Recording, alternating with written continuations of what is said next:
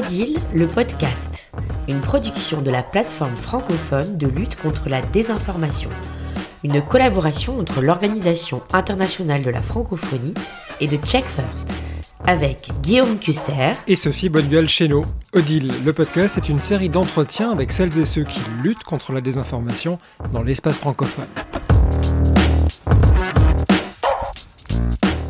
Bonjour et bienvenue, c'est Odile, le podcast. Et pour ce nouvel épisode, j'accueille Sophie pour m'accompagner. Bonjour Sophie. Bonjour Guillaume, bonjour à tous. Et dans cet épisode, nous allons revenir sur un événement qui s'est avéré important pour la lutte contre la désinformation. Je vous parle du Forum de Paris sur la paix, auquel nos trois invités ont participé, Sophie. Effectivement, nos trois invités œuvrent au sein de trois institutions l'une active dans la région Afrique du Nord et Moyen-Orient, l'autre basée en Suisse et active dans le monde entier, et enfin une entité que vous connaissez bien, l'Organisation internationale de la francophonie. Passons aux présentations. Carole Al-Sharabati, vous êtes directrice de recherche chez Sirène Associates. Vous avez développé le projet Dalil, qui est une plateforme automatisée de vérification de faits dans la région Afrique du Nord et Moyen-Orient.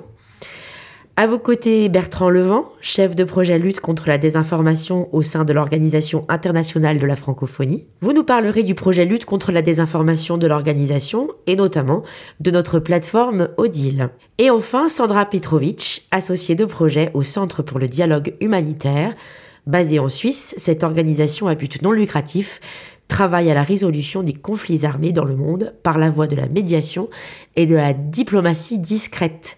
Bienvenue à tous les trois. Alors on sort d'une séquence intense au Forum de Paris sur la paix qui a réuni de nombreux chefs d'État, euh, entre autres des responsables d'organisations internationales, d'ONG, des capitaines d'industrie et bien d'autres. Et plusieurs thématiques s'en sont dégagées, comme la polarisation grandissante des sociétés qui préoccupe beaucoup en ce moment, mais également la recherche de solutions pour garantir l'intégrité de l'information. Et bien sûr, difficile d'éviter la question en ce moment, l'intelligence artificielle et sa facette IA générative qui euh, comporte des risques également dans euh, la création automatisée des informations. Donc j'aimerais commencer ce podcast en, vous demandant ce que vous retenez de cette séquence du Forum de Paris, en commençant peut-être par vous, Carole. Le Forum euh, de Paris, euh, pour moi, était un grand éclairage par rapport aux régulations, au Digital Services Act, à tout ce qui est en train de se faire aujourd'hui pour commencer à mettre de la gouvernance et et euh, des, des, des, valeurs dans, euh, dans la communication et dans l'information. Et donc, je vois un peu notre rôle ici dans le support, dans le support de cette gouvernance. J'ai aussi vu la lenteur dans, la, dans les procédures euh, régulatrices des institutions et d'où l'importance de venir d'un point de vue technique, technologique, mais aussi de bas en haut par le bas, de soutenir un petit peu euh, le support de l'information dans le sens de la contribution à la démocratie et aux valeurs démocratiques. Sandra Petrovic, beaucoup de sujets ont été traités lors de ce forum de Paris sur la paix. Quels sont ceux qui vous sont restés en tête? Merci beaucoup. Euh, alors, euh, pour moi, ce qui était très important, c'est vraiment toutes les thématiques digitaux, selon bah, les euh, les projets sur ce qu'on travaille, ce qui est important de noter, ce forum, il emmène ensemble beaucoup d'acteurs de divers, différents euh, organisations de différents secteurs et c'est vraiment ça ce qui est euh, ce qui est très notable et très unique je crois dans le monde entier parce que c'est vraiment vous vous verrez dans le forum c'est c'est des gens qui viennent de vraiment des mondes très euh, distincts et je crois vraiment pour pour combattre contre la désinformation comme thématique on peut pas travailler seul euh, nous, par exemple, comme acheter comme ONG médiateur, on ne peut pas combattre la désinformation. Il faut vraiment un travail euh, avec les organisations de société civile, avec les plateformes et euh, beaucoup d'autres acteurs. Alors vraiment, les forums comme le Forum Paris pour la paix, c'est très important. Bertrand Levent, vous êtes intervenu sur scène pendant le Forum de Paris sur la paix. D'ailleurs, vous avez parlé des activités de l'EIF et de DIL, entre autres. Même question à vous, qu'avez-vous retenu de cette séquence? Euh, merci pour la question et j'appuie euh, totalement ce que vient de dire euh, Sandra. je crois que faut pas se leurrer, on va pas se voiler la face non plus. On est quand même dans une situation qui est très pessimiste quand on regarde l'état du monde aujourd'hui, le nombre de conflits qu'il y a, des conflits intenses, des conflits majeurs. on revient à des formes conventionnelles de conflits doublés de menaces hybrides avec la désinformation. Mais, mais ce que le Forum de Paris pour la paix apporte, c'est une, une forme d'optimisme, de volonté. Alors, je vais me permettre euh, d'utiliser une petite analogie puisque euh, un des buts d'un forum, quel qu'il soit, mais particulièrement celui de, Paris, est de se faire rencontrer physiquement des acteurs qui habituellement ne se verraient pas ou moins et de forcer un dialogue ou de créer les conditions de ce dialogue. Euh, l'analogie que je veux faire, c'est que c'est précisément ce que le Centre pour le dialogue humanitaire essaye de faire en, faisant en sorte que des parties qui pourraient être émettrices de désinformation puissent être atteintes physiquement mise autour d'une table et commence à discuter. C'est ça l'esprit de votre initiative? Oui, exactement. Alors, euh, ce que c'est vraiment l'esprit, c'est de faciliter ce dialogue entre tous les parties euh, dans un conflit. Euh, et notre team en particulier, on travaille pour minimiser l'impact des réseaux sociaux et le contenu sur ces réseaux sociaux, notamment la désinformation, sur les conflits, les procès de paix. Alors, ce que c'était notre idée, vraiment, c'était que si euh, nous faisons de la médiation entre les parties à la guerre pour restreindre leur comportement hors ligne, pourquoi ne faire, euh, pas faire le même sur, euh, pour leur comportement en ligne? Alors vraiment, dans les dernières trois années, nous avons créé ce, ce team qui, cette équipe qui se base sur les réseaux sociaux, sur la médiation cyber et aussi l'intelligence artificielle. Et nous, en tant qu'une autre équipe, on a vraiment à faciliter euh, six accords pour euh, les réseaux sociaux avec les acteurs euh, clés politiques. Et aussi, on a fourni d'autres formes de soutien, normalement, notamment formation et le suivi des accords. Et ces ces accords étaient facilités au niveau plus haut, comme avec les, les acteurs politiques, les leaders politiques ou bien on a facilité d'autres euh, accords avec les influenceurs euh, à l'échelle locale. Et on a fait ces euh, projets dans des pays divers comme l'Indonésie, la Nigeria, la Bosnie-Herzégovine et la Thaïlande. L'aspect très international que vous rappelez euh, me fait rebondir par rapport à la remarque de Carole tout à l'heure sur la prise de conscience que le Forum euh, de Paris euh, sur la paix a, été pour elle, sur l'état de la réglementation dans le monde, le côté peut-être un peu avant-gardiste de l'Union européenne qui effectivement a Digital Services Act, mais c'est vrai qu'en tant qu'Européen, on a tendance à vivre dans cette bulle-là et sans se rendre compte que ça n'existe pas ailleurs dans le monde. comment est-ce que vous, à, à vous, vous réfléchissez à ce genre de questions-là quand il s'agit de monter des projets de lutte contre la désinformation euh, par rapport à ce que vous avez vu à Paris? En ce qui nous concerne, euh, en fait, je voulais aussi, euh, oui, surenchérir sur cette idée de multidimensionnalité des apports de, du Paris Peace Forum. parce que aussi pour nous, c'était très intéressant de voir la désinformation sous différents angles, euh, de l'angle des journalistes, de l'angle des organisations qui travaillent pour le dialogue, de l'angle des décideurs, euh, de l'angle des chercheurs et de l'angle des fact-checkers et aussi de l'angle des différents pays. Je sais qu'avec l'OIF aussi, on a vu tous les pays d'Afrique francophone, comment ils fonctionnaient et qu'est-ce qu'ils faisaient. Maintenant, de notre côté, euh, nous prenons, nous, sommes, nous avons pris l'approche euh, d'utiliser la technologie pour euh, euh se, euh, pour combattre la désinformation. Et l'idée ici, c'est que de retourner cette utilisation technologique contre elle-même, parce que finalement, la désinformation a été accélérée par la technologie. Euh, la propagande a toujours existé dans les guerres dans le passé, mais elle a toujours été minimale parce que la capacité de dissémination n'est pas aussi n'a pas la même amplitude que de nos jours. De nos jours, avec un bouton, un clic d'un bouton, on peut disséminer d'une manière massive une, euh, une fausse information. Donc, ce qu'on a voulu faire, c'est réutiliser cette capacité pour combattre la désinformation, donc euh, retourner un petit peu le même outil dans un sens constructif. Et là, on s'est mis, on s'est dit, on va ramasser toutes les capacités euh, d'utilisation de, rapidité informatique, euh, d'intelligence artificielle, de dissémination en ligne et de synchronisation entre les différents acteurs en ligne pour pouvoir euh, euh, détecter les informations euh, qui ne sont pas objectives et essayer de euh, les désamorcer, désamorcer cette subjectivité et cette falsification d'informations et essayer d'aller à l'encontre euh, de la dissémination. Et c'est ce que Dalil fait. Dalil est une plateforme qui réunit en un one-stop shop euh, les différents outils de détection de désinformation, que ce soit des images, des vidéos ou des textes multilingues et qui permet aussi aux fact-checkers dans les différents pays de coordonner, de synchroniser, de développer des synergies, euh, entre eux. Et là, on va aussi vers une capacité de dissémination des résultats de leur travail. Carole, vous évoquiez à l'instant cette notion de développer des synergies, de collaboration, de communauté. Ça, c'est quelque chose que l'on fait chez Odile et au sein de l'OIF euh, dans le cadre du projet de lutte contre la désinformation, Bertrand.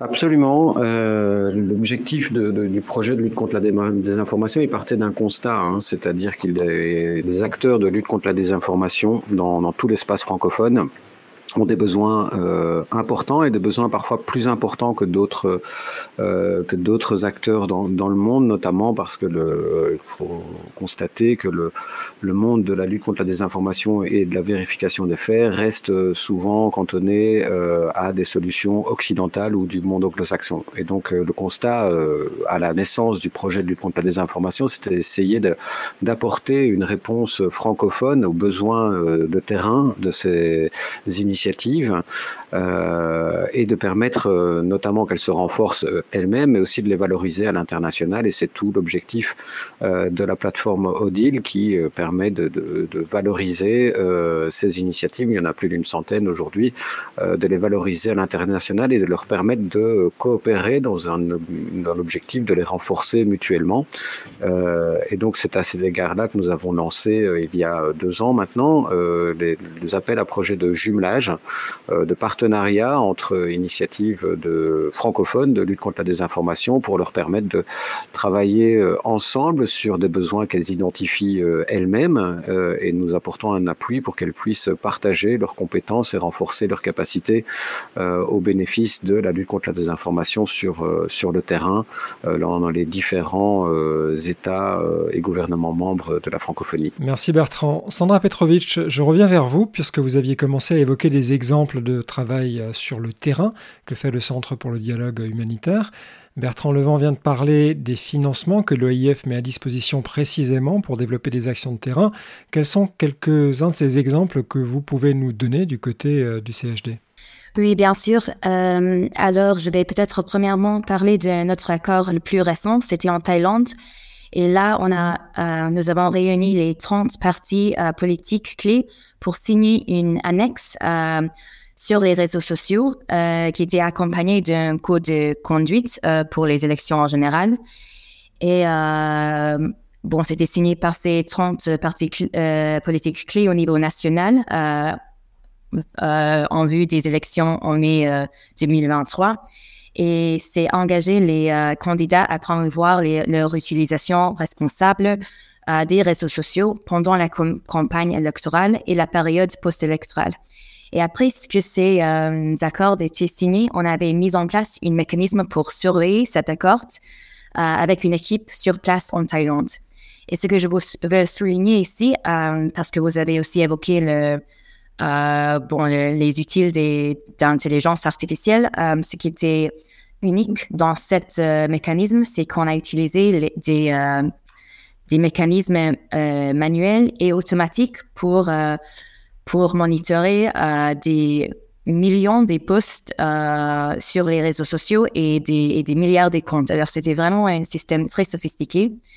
Et euh, on a pris toutes ces données et ça a vraiment informé euh, notre notre approche en Thaïlande. Euh, on allait plus euh, plus loin dans euh, dans le la médiation et le, la facilitation des dialogues qu'on fait dans ce pays-là.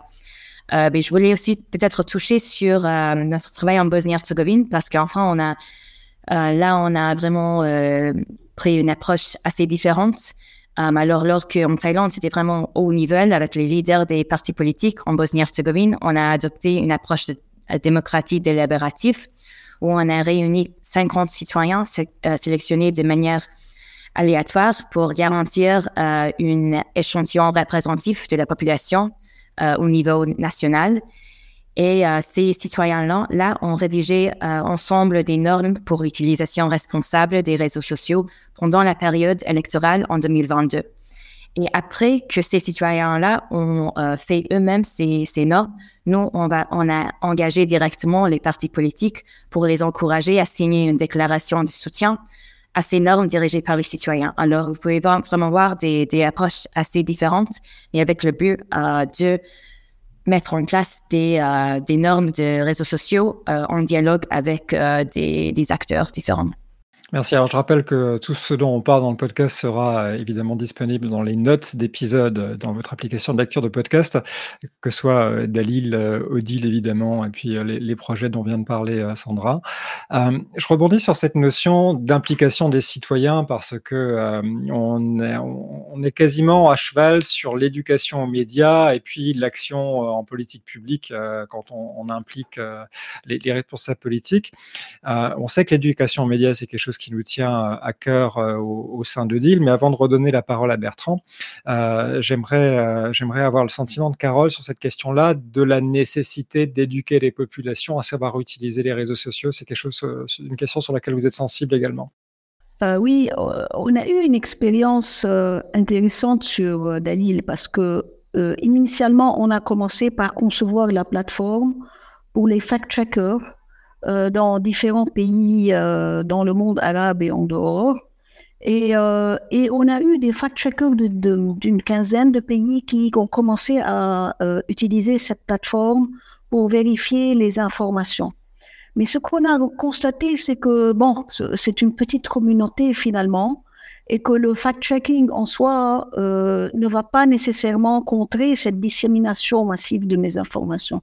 Euh, une mauvaise information peut être disséminée sur des, centaines de millions de, de, lecteurs et d'audiences, mais la vérification de cette information ne va pas nécessairement aller et rejoindre les mêmes, les mêmes, euh, la même audience qui a été euh, ciblée dans l'information initiale.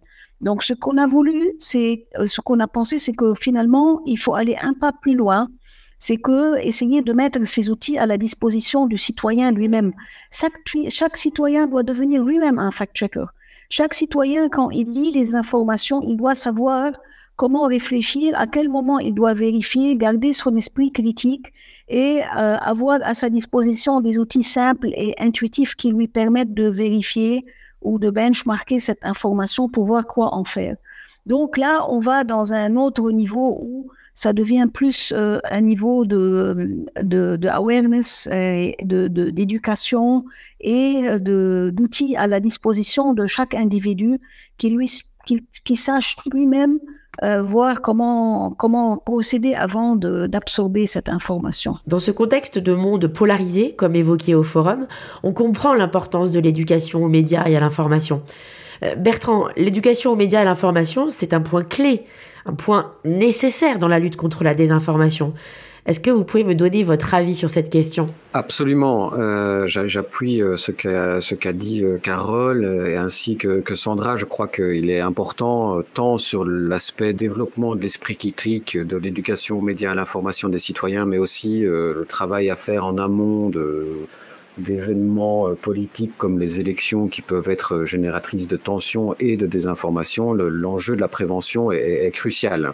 Euh, il est crucial pour prévenir, prévenir la polarisation, pour préserver la cohésion sociale, mais aussi parce que ces éléments-là sont, il faut garder en tête que le fait de renforcer le développement de l'esprit critique des citoyens, le fait de euh, rassembler les acteurs politiques euh, et les amener à essayer d'adopter des comportements euh, vertueux dans l'usage des, des, réseaux sociaux à des fins de communication politique, tous ces éléments-là euh, préservent d'une certaine manière les droits fondamentaux. Euh, Lorsqu'on on a parlé euh, plutôt de, euh, des enjeux de régulation des plateformes numériques, des efforts qui sont faits au niveau européen, mais aussi qui sont discutés dans d'autres enceintes internationales, il y a quand même un point crucial qui est important à mentionner, c'est la préservation de la liberté d'expression dans les efforts euh, de, régulation des plateformes numériques parce que s'il y a des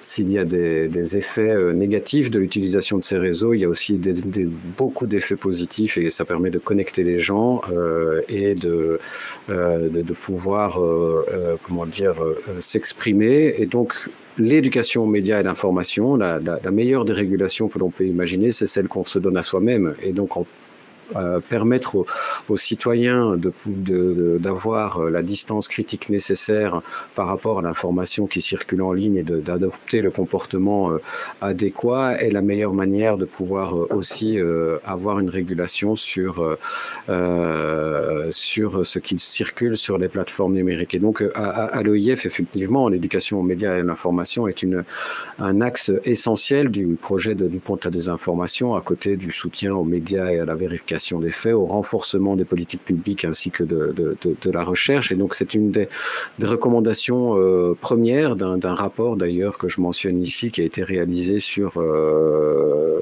une étude comparative des politiques publiques euh, développées en matière de lutte contre la désinformation dans l'espace francophone, qui mentionne qu'il y a un besoin urgent de développer dans les politiques publiques l'éducation aux médias à l'information, notamment le développement dans les, dans les cursus scolaires, dans les programmes Il y a des expériences euh, assez avancées dans l'espace francophone dont d'autres États pourraient s'inspirer. Et puis par ailleurs, évidemment, euh, il faut pouvoir soutenir sur le terrain les efforts des, des, des acteurs euh, locaux, de la société civile ou des acteurs institutionnels en matière de d'éducation aux médias à l'information. Là, très récemment, en amont des élections euh, législatives, euh, présidentielles pardon, qui se tiendront en, République démocratique du Congo, nous avons appuyé euh, le renforcement des capacités de, des clubs RFI de, de, de RDC pour qu'ils puissent développer leurs propres activités d'éducation aux médias et à l'information dans une optique de prévention euh, des, euh, des, effets néfastes de la désinformation en période électorale. D'ailleurs, je rappelle qu'on a consacré un podcast entier à ces questions euh, d'éducation aux médias, avec notamment des exemples depuis la Finlande, du Québec et, de RDC, dont le lien se trouve dans les notes d'épisode il y a ce côté double face, hein, côté pile et côté face des technologies, que ce soit pour les réseaux sociaux qui permettent à la fois euh, bah, des choses qui n'étaient pas permises auparavant, une circulation extrêmement rapide de l'information. Et d'ailleurs, pour la petite histoire, on peut rappeler qu'Odile est né des suites de la pandémie et puis de cette, euh, euh cette jetée sur les plateformes de discussion, puisqu'on était plus ou moins confinés. Et, tout d'un coup, il y a eu une, accélération de la communication internationale dans la lutte contre la désinformation. Et Odile a été une des suites de ça, en, simultanément à la volonté de l'EIF de, de, de s'intéresser de près à ces questions-là.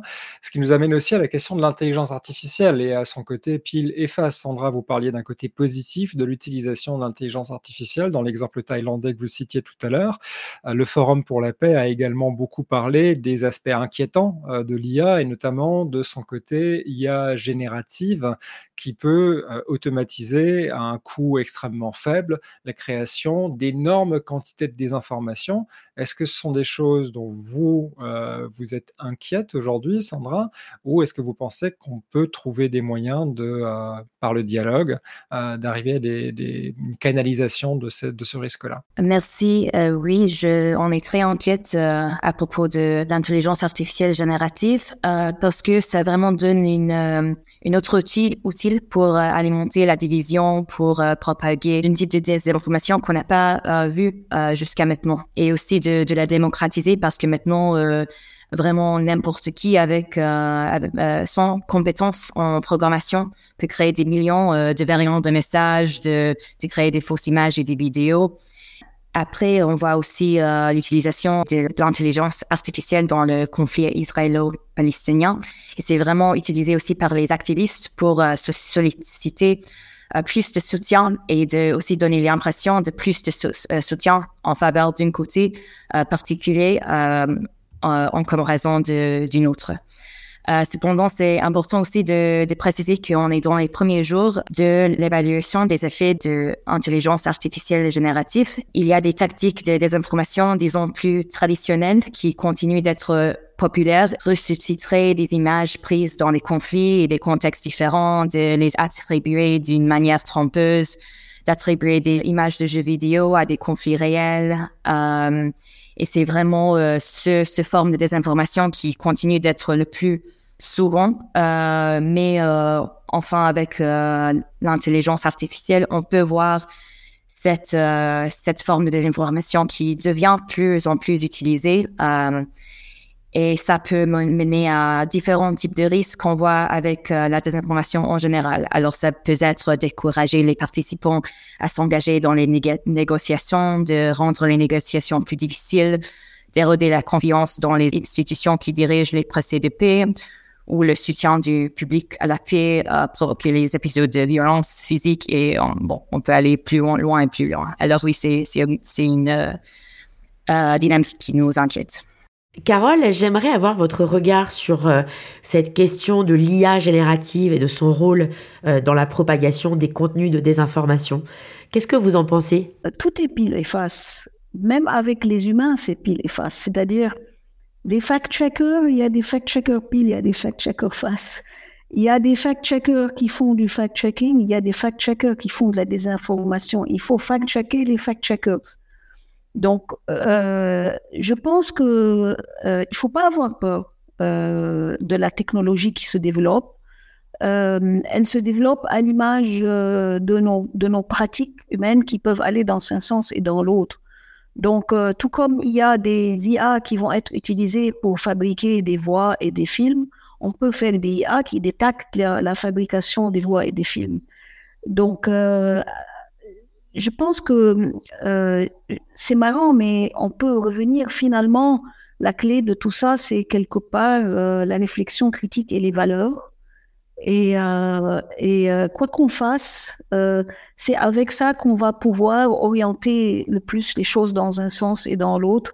Donc, on a beau avoir euh, de, de l'intelligence artificielle, de la mécanisation des machines, des, de la computérisation, etc. Il reste qu'il y a un élément humain dans les, dans les valeurs et dans la réflexion critique qui reste important comme fondement de la direction dans laquelle on va dit ah elle va faire ce qu'on veut en faire.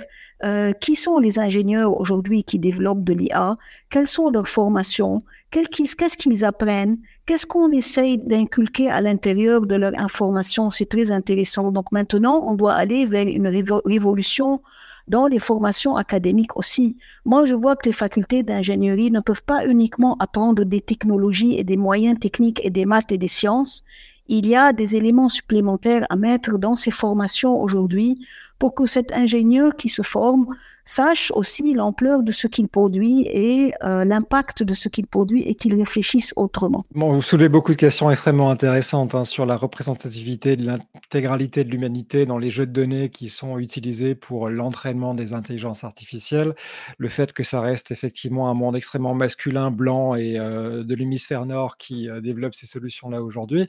Donc on, peut effectivement répondre à votre invitation de réfléchir à ces questions-là et, aussi à sa régulation, comme ça commence à être le cas aux États-Unis avec euh, l'executive order de euh, Joe Biden sur euh, l'intelligence artificielle, comme un texte en préparation de l'Union européenne sur euh, la régulation de l'IA. Euh, Bertrand, je vais vous demander un double exercice qui est de nous donner vos sentiments et vos craintes ou vos espérances sur cette utilisation de l'IA, mais aussi de, de nous donner euh, votre réflexion et peut-être ce qui vous donne le plus d'espoir après avoir assisté à ce forum de Paris sur la paix. Euh, le sentiment là-dessus, je pense que je pense ça a été dit par Sandra, euh, c'est que on n'a pas encore assez de recul pour pouvoir euh, aussi analyser un impact objectif de l'intelligence artificielle générative sur la désinformation. On voit qu'il y a quand même des éléments qui sont là, donc c'est un facteur de évidemment d'inquiétude et, et, auquel on prête attention. Euh, L'objectif euh, de la francophonie, et là je, je, reviendrai sur, sur ce que vous avez mentionné, Guillaume, et ce que, ce que Carole aussi a mentionné, c'est-à-dire il y a la question des valeurs et de la représentativité. Euh, D'une part, euh, je trouvais très intéressant ce que Carole mentionnait euh, dans une dimension de formation, euh, mais c'est de, de, pouvoir aussi, dans toute évolution technologique, garder l'éthique qui, qui doit nous rassemblés. Et là-dessus, évidemment, la, francophonie est, une organisation qui défend la promotion des, droits de l'homme, qui défend la promotion de la diversité culturelle. Et donc, dans, ces, dans, ces, dans tous les, développements technologiques, il faut prendre en considération ces éléments-là. Et même dans le développement de l'intelligence artificielle, la, la, question des droits de l'homme et de la diversité culturelle doit être prise en compte. C'est un élément euh, justement de plaidoyer de la francophonie aussi au niveau international, euh, afin que euh, sur un autre sujet que la désinformation, mais sur la question de la découvrabilité, on puisse aussi prendre en considération l'enjeu de la diversité culturelle dans, les, dans, la, dans le développement des modèles algorithmiques. Mais par ailleurs, voilà, sur le, la question de la régulation et des débats mondiaux, notamment ceux sur l'intelligence artificielle qui pourrait nuire euh, à la cohésion sociale, à la protection des droits de l'homme, euh, à l'intégrité des processus démocratiques, il y est important de considérer euh, l'ensemble euh, des expériences et des contextes mondiaux, et c'est un rôle que l'OIF a à cœur de, de, de, de réaliser, c'est de permettre que toutes les réalités, toutes les expertises et les expériences puissent être connues et prise en considération dans les débats mondiaux. Nous l'avons fait euh, récemment à l'occasion euh, euh, des réflexions qui ont eu lieu au sein de l'UNESCO sur l'adoption des principes de gouvernance des, plateformes numériques qui ont été adoptés là très récemment, puisque nous avions organisé une table ronde francophone permettant de croiser les regards d'une diversité d'acteurs francophones sur cette question-là. Et nous le allons le faire là aussi en ce moment sur l'élaboration et l'amélioration du code de conduite des Nations Unies pour l'intégrité de l'information sur les plateformes numériques. Euh, il est vraiment crucial sur les, dans, dans les, dans les échanges sur l'intelligence artificielle, mais sur toutes les évolutions, on va dire, technologiques qui peuvent impacter euh, le respect des droits de l'homme dans le monde, de prendre en considération l'ensemble des, des, points de vue, y compris les points de vue dans les, des, des pays dans lesquels il y a des crises et des conflits, puisqu'on sait que c'est dans ces pays-là que la désinformation a tendance à circuler le, les plus. Donc c'est euh, d'autant plus une, responsabilité mondiale de prendre en considération ces réalités-là. Sandra, vous, de votre côté, après le Forum de Paris sur la paix, qu'est-ce qui vous donne espoir? Ce qui me donne espoir, c'est vraiment de voir d'autres organisations qui euh, aussi font euh, des différents efforts pour pour lutter contre la désinformation et aussi promouvoir des de, de la paix et euh, dans différents, euh, dans différents, euh, avec des différentes approches. et peut-être pour pour mentionner que à HD, on évoque fréquemment ce qu'on appelle le disinformation supply chain, c'est-à-dire la chaîne d'approvisionnement de la désinformation, je crois. Et euh, là, en constatant que euh, la désinformation circule à différentes euh, étapes. Alors, il y a la production, la distribution et la consommation. Et pour combattre la désinformation, il est essentiel d'intervenir à toutes ces étapes. Alors, on, voit que avec les, les projets qui font de la fact-checking, ils vraiment interviennent là à la distribution. Avec les, les pardon, avec les initiatives qui euh, travaillent sur euh, la littératie euh, digitale et littératie des médias. C'est vraiment là la consommation pour s'assurer que les, les, citoyens vraiment peuvent voir ce que c'est la désinformation et ce qui était, ce que c'est l'information véritable. nous, ce qu'on fait, c'est vraiment là sur la partie de production. Alors, d'engager les producteurs de cette désinformation pour qu'ils réduisent la quantité ou genre de, de prévenir la, la, production de désinformation de leur père. Mais je veux, veux vraiment souligner que c'est vraiment important d'avoir euh, une, une approche qui, euh, qui tient toutes ces étapes en compte. Alors, ce qui me donne euh, l'espoir, c'est de voir des autres projets qui travaillent sur les différentes étapes-là. bon, nous, on travaille alors à la, la production, mais après les autres projets ici sur sur euh, le podcast, il travaille sur ces autres étapes-là. Alors, c'est vraiment avec cette approche, avec tous nos efforts, qu'on peut qu'on peut vraiment combattre, je crois, euh, à cette propagation de désinformation dans notre euh, monde moderne.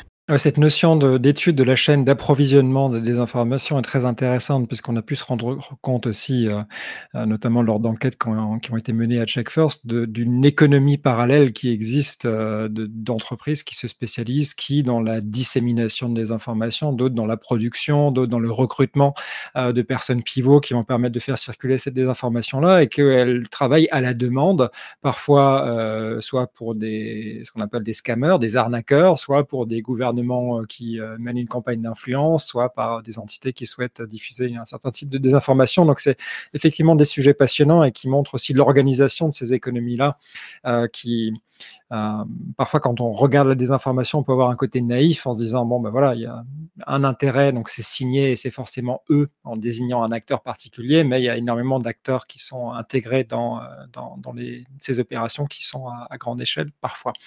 Euh, Carole, pour conclure ce podcast, quelles sont vos notes d'espoir? On est perdu ou il y a encore une chance? Pour revenir par ce par quoi on avait commencé ce Paris Peace Forum a ramené des acteurs très différents, euh, de différents niveaux. Il est multidimensionnel par euh, les acteurs qui y ont contribué. Il est aussi euh, multidimensionnel par les disciplines. Mais ce qui est très intéressant, ce qu'on a vu dans ce Paris Peace Forum, que les jeunes ont un rôle assez important maintenant euh, dans la diplomatie planétaire, si je peux appeler ça. Euh, elle se décentralise quelque part, elle, elle, elle devient à la portée de tout le monde, à la portée du citoyen, à la portée des jeunes. Et je pense qu'il y a un potentiel ici d'espoir euh, incroyable.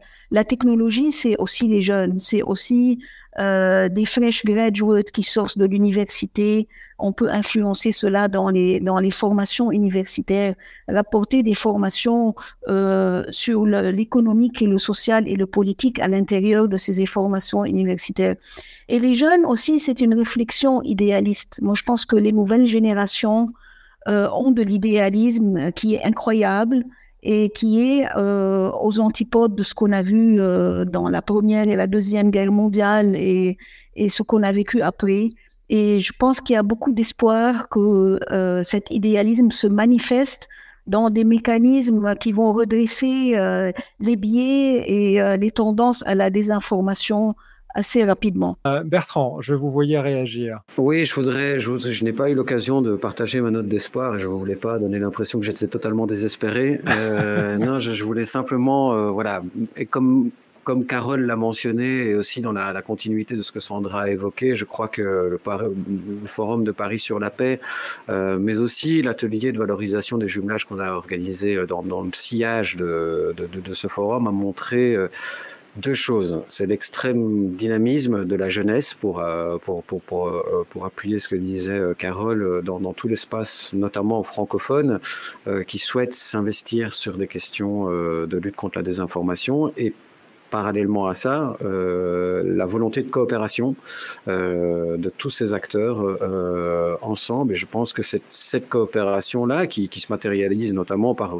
ce podcast aujourd'hui, hein, les, trois initiatives francophones qui ont été sélectionnées dans le cadre du, Forum de Paris sur la paix, voilà, on, remarque qu'il y a une vraie volonté de coopération, de, reconnaissance mutuelle des, des, talents, des expertises, et que tous ces toute cette, la mise en commun de ces, expertises, ces talents euh, permet d'apporter euh, des réponses, pas à tous les problèmes, mais en tout cas de, de, s'attaquer à certains d'entre eux. Et je pense que c'est la, la, note d'espoir que ce, par, euh, ce forum de Paris sur la paix a, a montré, c'est cette volonté de coopération et notamment de la jeunesse francophone. Merci pour ces mots d'espoir à tous les trois. Carole Al-Sharabati de d'Ali Les Sirènes Associates, Bertrand Levent de l'Organisation internationale de la francophonie et Sandra Petrovitch du Centre pour le dialogue humanitaire.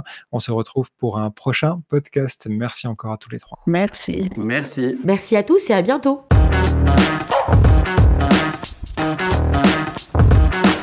Merci de nous avoir suivis. Retrouvez Odile, le podcast, sur toutes vos plateformes de podcast favorites. Et retrouvez toutes les actualités d'Odile sur le site odile.org, odil.org et sur X Odile Plateforme.